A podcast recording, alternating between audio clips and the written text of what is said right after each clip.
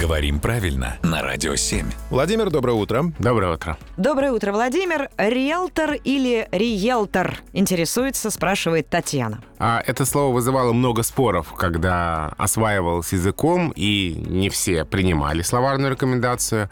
Тем не менее, лингвисты настаивали и настояли, что в слове «риэлтор» пишется буква «е» после «и», потому что у нас в русском языке после «и» «э» не встречается в других словах, которые давно в русском языке. Смотрите, диета, сиеста, диез, буква сочетания «ие». Пытаюсь сейчас «э» поставить. Сиаста. Да. Диета, да, Ди- диета.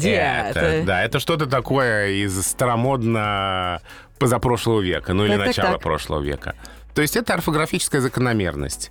И слово «риэлтор» просто подчинилось уже существующей закономерности. Это то, что касается написания слова. Да, мы запомнили, пишем букву «е». А вот что касается произношения, здесь э, буква «е» вот такая мягкая, риэлтор, или все-таки вот больше к «э», риэлтор? Мне кажется, Тань, как тебе вот нравится больше, так и надо. А вдруг делать. есть какие-то нормы?